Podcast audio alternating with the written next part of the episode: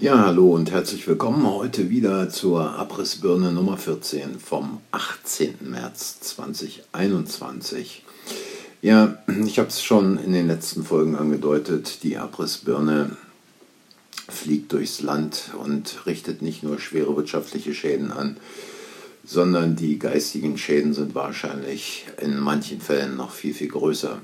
Wenn man sich anschaut, äh, was es im Augenblick für ein Diskussion um die Verabreichung der Suppe geht, dann kann einem manchmal schon die Kalotte wegfliegen. Insbesondere wenn dann noch in einer in der Sendung einer der wohl im Augenblick noch der größten Tageszeitung Deutschlands auf YouTube äh, davon geredet wird, dass man ja in England fast gar keine Nebenwirkungen sieht bei den entsprechend verabreichten Impfdosen.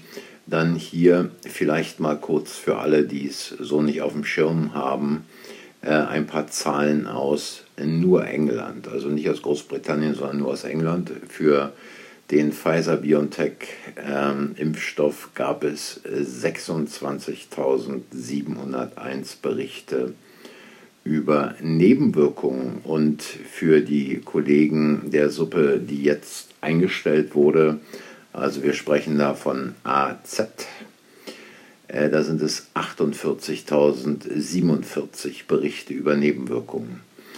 Ähm, hier vielleicht auch noch mal ganz kurz, weil der ein oder andere es gestern nicht gehört hat. Ähm, bei 227 Fällen gab es nach der Injektion von BioNTech Todesfälle und bei AZ immerhin in 275 Fällen, wo es zu Todesfällen nach der Injektion kam. Nochmals, es handelt sich um 0,176 Prozent der Gesamtbevölkerung, die derzeit positiv in Deutschland getestet wurde. Und wie gesagt, in dieser äh, YouTube-Ausgabe der größten Tageszeitung Deutschlands äh, versuchte man die ganze Sache so ein wenig runterzuspielen. Ja, wenn es Nebenwirkungen gibt, drei Tote und äh, vielleicht sind sechs oder sieben erkrankt, ja gut, es können ja auch ruhig 100 sein. Ähm, dann stellt sich schon die Frage, wie hier äh, mit deutlich zweierlei Maß gemessen wird. Denn ähm, wenn jemand sagen würde, ja gut, da gibt es eben mal 100 Fälle, die ähm, an oder mit äh, Corona verstorben sind, dann äh, wäre der Aufschrei groß.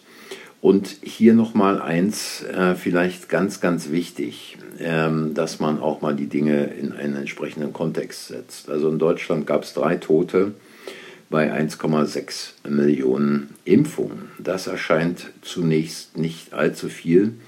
Das sind 0,00019 Prozent. Das erscheint jetzt nicht sonderlich viel, aber ähm, an äh, dieser Sinusplexus-Thrombose oder diese Sinusplexus-Thrombose erleiden sonst in Deutschland über zwölf Monate, ähm, erleiden dies also etwa fünf Menschen in Deutschland. Und ähm, das sind dann, Achtung, jetzt wären es viele Nullen, 0,00006 Prozent. Also vor der 6 und hinter dem Komma stehen 5 Nullen.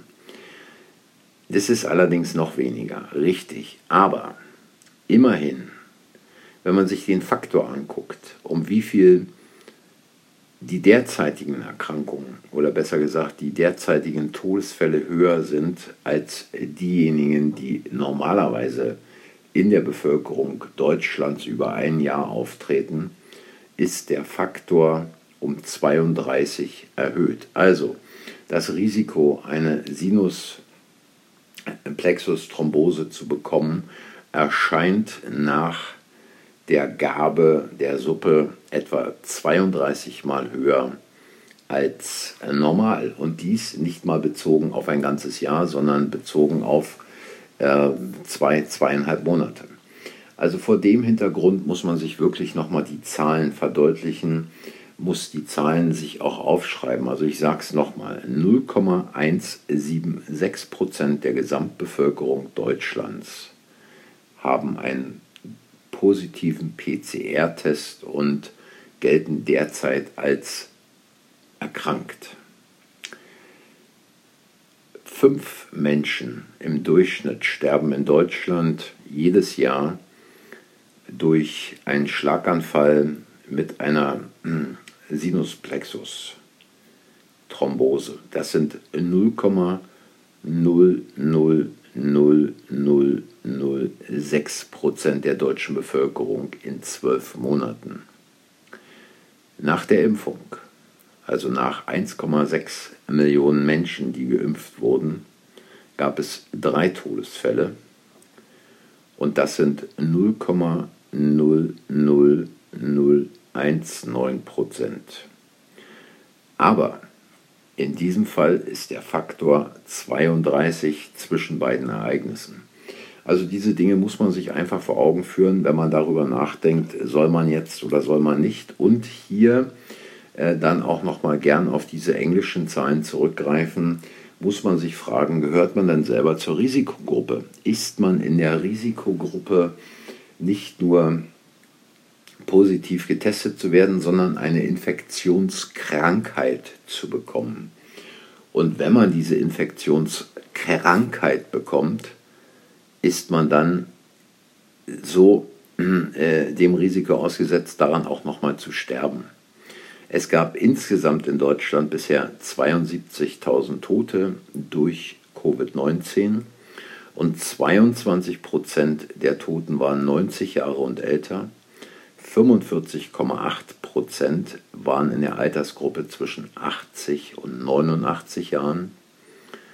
19,4 Prozent waren in der Altersgruppe zwischen 70 und 79 Jahren und in der Altersgruppe zwischen 60 und 69 Jahren waren es 7,1 Prozent. Die statistische Wahrscheinlichkeit, äh, daran zu sterben, kann sich jeder selbst ausrechnen. Und mir war es heute einfach wichtig, darauf nochmal hinzuweisen, um wirklich diese Zahlen nochmal ganz deutlich zu machen. Und es ist wirklich auch wichtig, sich einen Zettel zu nehmen, etwas zu schreiben zu nehmen, diese Zahlen einfach mal aufzuschreiben und sich mal zu visualisieren, was bitteschön ist wirklich los, um wie viel ist das Risiko höher, eine solche, einen solchen Todesfall zu erleiden, wenn man die äh, Suppe bekommt und wie hoch ist das Risiko überhaupt zu erkranken bzw. zu sterben, wenn man sich nicht die Suppe in den Arm drücken lässt. Das muss jeder für sich selber entscheiden.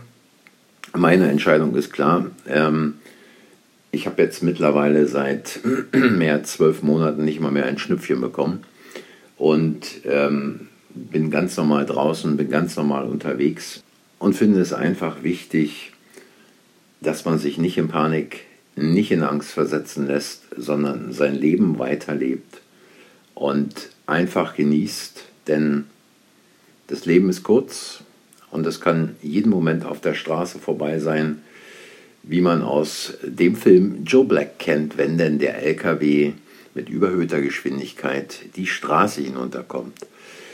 Heute waren es viele Zahlen, ich weiß, schreibt sie euch auf, guckt sie euch nochmal an, legt sie euch unter das Kopfkissen, denkt nach, denkt selbst und macht das Beste draus. Danke fürs Zuhören und wenn es euch gefallen hat, hinterlasst ein Like sagt anderen, dass dieser Podcast ähm, existiert. Und ähm, ich sage für heute, kommt gut durch den Tag und tschüss, bis zum nächsten Mal.